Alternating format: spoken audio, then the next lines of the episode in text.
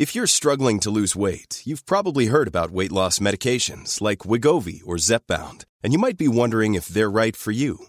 Meet PlushCare, a leading telehealth provider with doctors who are there for you day and night to partner with you in your weight loss journey. If you qualify, they can safely prescribe you medication from the comfort of your own home. To get started, visit plushcare.com slash weight loss. That's plushcare.com slash weight loss. plushcare.com slash weight loss.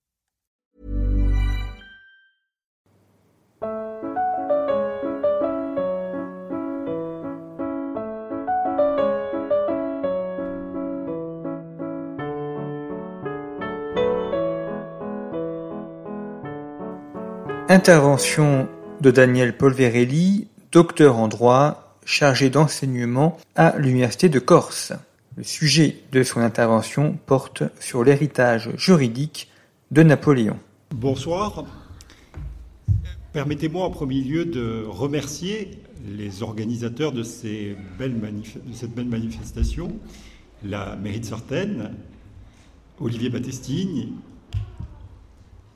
Battestini, Antoine-Baptiste Philippe, qui, je le sais, ne ménagent pas leurs efforts pour euh, chaque année nous proposer un programme de grande qualité et je tenais à leur exprimer ma reconnaissance.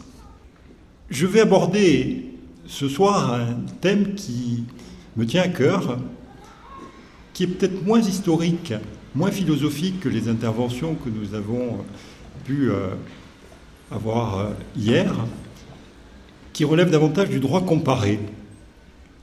Comment ne pas évoquer l'aspect institutionnel lorsque l'on parle d'héritage de Napoléon? L'un des intervenants l'a dit hier, Napoléon Bonaparte est l'auteur d'une œuvre institutionnelle inédite, immense et d'une puissance incomparée. On va pas faire un inventaire, ça serait bien trop long, et d'autres que moi ont réalisé euh, des ouvrages de référence, comme euh, Thierry Lanz, qui a consacré un magnifique dictionnaire des institutions du consulat et de l'Empire, mais on va tout de même rappeler, parmi les institutions les plus emblématiques, que Napoléon est à l'origine du corps préfectoral, de la Banque de France, des chambres de commerce, de la Légion d'honneur, des palmes académiques, qui est d'ailleurs l'unique décoration impériale qui est encore remise, puisque la Légion d'honneur est une, décoration consulaire.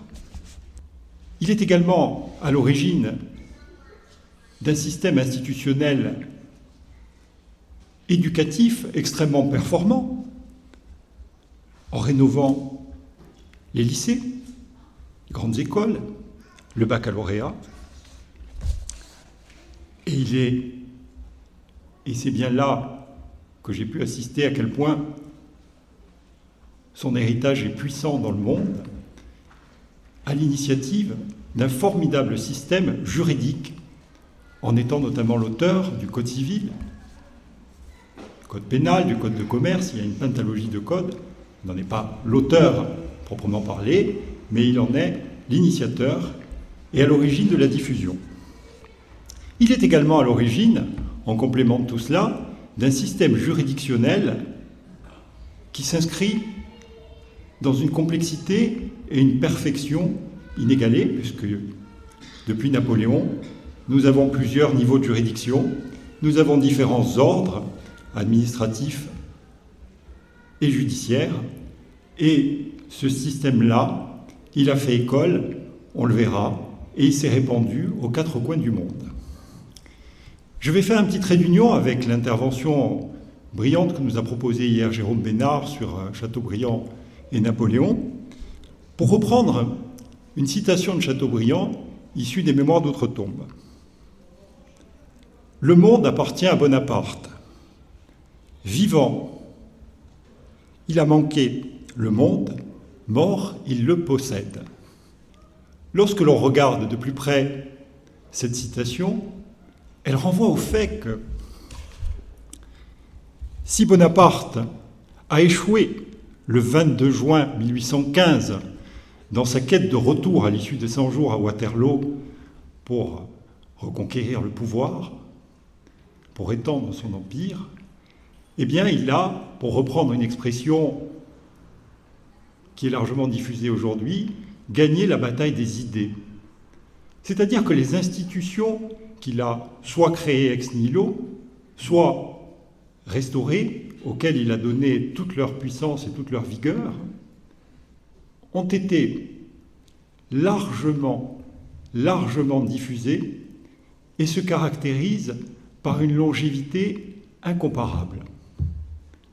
À l'heure où des néologismes, des expressions barbares viennent fleurir la langue française, à l'heure où l'obsolescence programmée vient prendre le contrôle de nos vies, il faut quand même rappeler que la République a célébré au début du siècle le bicentenaire du Code civil, le bicentenaire de la Cour de cassation, le bicentenaire de toutes ces institutions, en grande pompe, le plus souvent au Sénat et dans les palais de la République.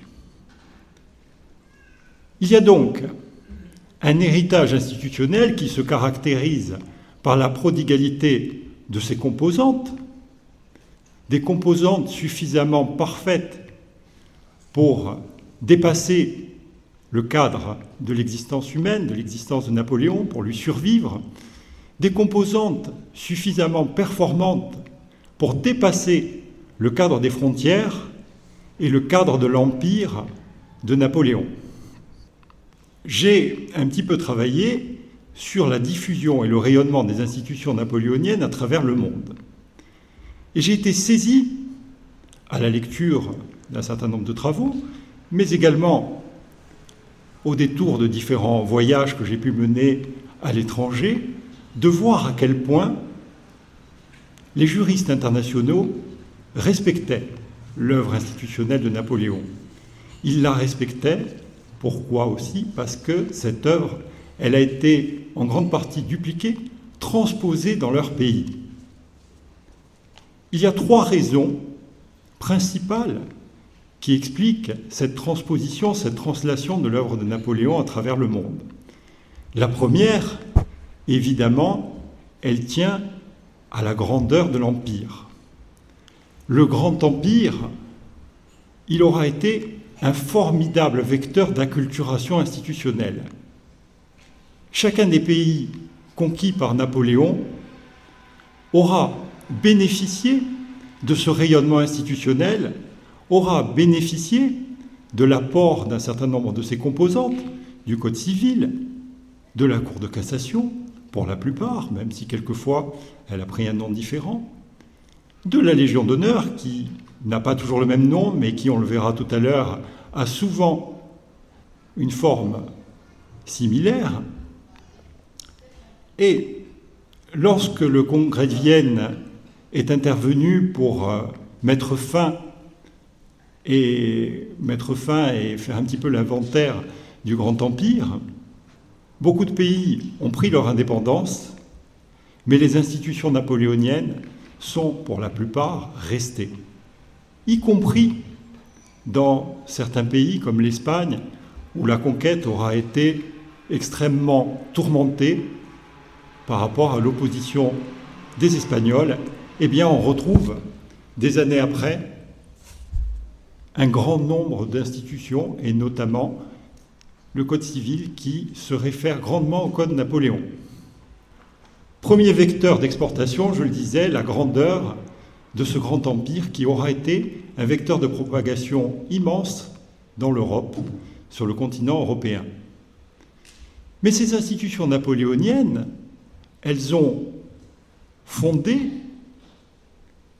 la culture institutionnelle française. Elles se sont ancrées dans la culture institutionnelle de ce pays, puisqu'elles sont pour la plupart bicentenaires, et au gré de l'expansion de la France, elles ont continué leur acculturation, elles ont continué à rayonner à travers le monde. Aussi, si le Grand Empire justifie et explique leur rayonnement dans les frontières de l'Union européenne, l'expansion coloniale de la France vers l'Afrique, l'expansion coloniale de la France vers l'Asie, vers l'Indochine notamment, explique le rayonnement de ces institutions dans des contrées qui dépassent largement les périmètres de l'Empire. Un autre paramètre intervient qui est un peu moins rationnel, mais qui tient davantage à la prodigalité et au perfectionnement des institutions napoléoniennes. C'est la rationalité.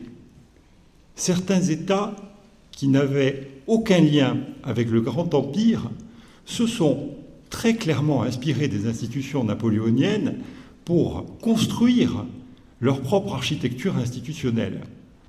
Je vais prendre un exemple qui fait un petit peu écho aux propos d'Antoine Baptiste dans Corse Matin, que j'ai visité et qui m'a grandement étonné. C'est le Japon. Le Japon est au demeurant l'un des pays les plus éloignés de l'Empire napoléonien, éloigné géographiquement, éloigné culturellement. C'est un pays qui a longtemps pratiqué un isolationnisme extrême que l'on appelait le sakoku, une sorte de posture que l'on peut aujourd'hui connaître en Corée du Nord, qui coupe ce pays du reste du monde. Et pourtant, le Japon a introduit massivement les institutions napoléoniennes. Eh bien pourquoi? Parce que le 122e empereur du Japon, qui reste dans la postérité sous le nom de Meiji, a souhaité, en 1868, restaurer l'autorité de l'Empire. À cette époque, le Japon était l'objet de nombreux tourments, de bouleversements qui étaient liés à la féodalité, à ce que l'on appelait le shogunat, qui faisait largement de l'ombre à l'autorité de l'Empire. Eh bien, l'empereur, qui a souhaité à la fois reconstruire les institutions de son pays et refonder son autorité, il a pris les institutions napoléoniennes, s'en est emparé et les a transposées pour affermir l'autorité de son souverain.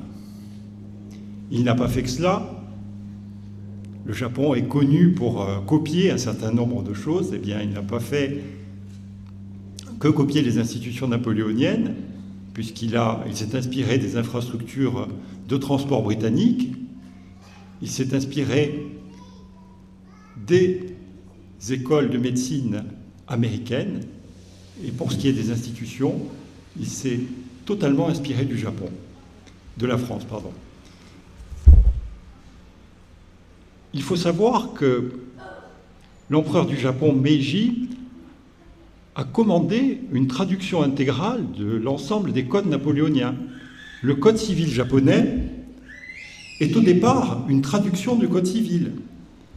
Le code pénal japonais est au départ une traduction du code pénal. Il y avait des personnalités qui ont été détachées auprès de l'empereur du Japon pour œuvrer à la réussite de ces opérations. Et aujourd'hui, ces personnalités, j'ai pu le voir, le professeur Boissonnade notamment, qui était un professeur de droit français qui a été détaché auprès de l'empereur du Japon, bénéficient de statuts dans les universités japonaises. L'empereur du Japon a également dupliqué les préfectures pourquoi? Parce qu'il s'agissait de garanties qui lui permettaient de mettre fin aux féodalités locales et au shogunat en mettant aux quatre coins du territoire de l'archipel des préfets, des représentants du pouvoir, en affermissant son autorité. Et cette politique, cette mode de gouvernance que l'on a pu qualifier de despotisme éclairé chez Bonaparte, se retrouve de manière extrêmement fidèle dans les institutions japonaises. C'est quand même un trait qui est assez peu connu aujourd'hui et qui est assez spectaculaire. Alors, j'ai pour habitude quelquefois de projeter un certain nombre d'images qui peuvent illustrer mon propos, mais les ressemblances sont stupéfiantes. Je ne sais pas si vous voyez, le grand collier est quasiment reproduit. L'insigne de la Légion d'honneur a été reproduit pour caler l'ordre du chrysanthème, qui est la reconnaissance sociale suprême au Japon. Le Code civil a été, je l'ai dit, copié. Le Code pénal également, avec des versions qui figurent encore à la bibliothèque centrale de l'Université de Tokyo comme étant le témoignage de cette reconnaissance que l'Empire japonais voue aujourd'hui à l'autre empereur, le nôtre, Napoléon Bonaparte. On a donc un héritage institutionnel qui se caractérise par un rayonnement incomparable. On aurait pu imaginer que la common law, le référentiel juridique britannique, qui était le référentiel concurrent du droit qu'a popularisé Napoléon Bonaparte, aurait pris le pas sur le monde, eh bien il n'en a rien été. Bien au contraire, on est en présence d'une diffusion extrêmement prolifique, extrêmement universelle de cette œuvre politique et institutionnelle napoléonienne que l'on pourrait rapprocher du ius commune que l'Empire romain avait à l'époque popularisé. Aucun continent n'échappe à cela. L'Amérique a, par les liens qui unissent la France au Canada, à la Louisiane, également procédé en son temps à la traduction d'un certain nombre d'institutions, de codes juridiques de Napoléon. L'Océanie, continent lointain, le plus petit continent immergé sur Terre, compte aujourd'hui un certain nombre d'institutions qui ont été transposées et dont je me suis efforcé, à travers mes travaux, de relater le rayonnement. Alors évidemment, vous allez me dire qu'il y a des territoires français en Océanie, Wallis et Futuna, la Nouvelle-Calédonie, la Polynésie, qui peuvent expliquer cela, mais on dépasse les territoires français et on retrouve dans des territoires qui ont été largement influencés par euh, le Commonwealth des traces de l'héritage napoléonien. L'Afrique, évidemment, car la colonisation française aura été aussi une acculturation institutionnelle et une transposition extrêmement fidèle de beaucoup d'institutions. Napoléon ne s'y est pas trompé. Il était extrêmement fier de son œuvre institutionnelle. Il était peut-être encore plus fier de ce qu'il a légué à la France et au monde que de ses succès militaires. À tel point, et je vais euh, achever mon intervention par euh, une citation que l'on prête à Napoléon avec un échange qu'il a eu avec son compagnon d'infortune en exil à Sainte-Hélène, Gourgaud. Napoléon a dit Les hommes ne sont vraiment grands que parce qu'ils laissent d'institutions derrière eux. Eh bien, cette fière prophétie, elle prend aujourd'hui tout son sens à la lumière du rayonnement institutionnel de l'œuvre de Napoléon au travers du monde et au travers du temps. Je vous remercie.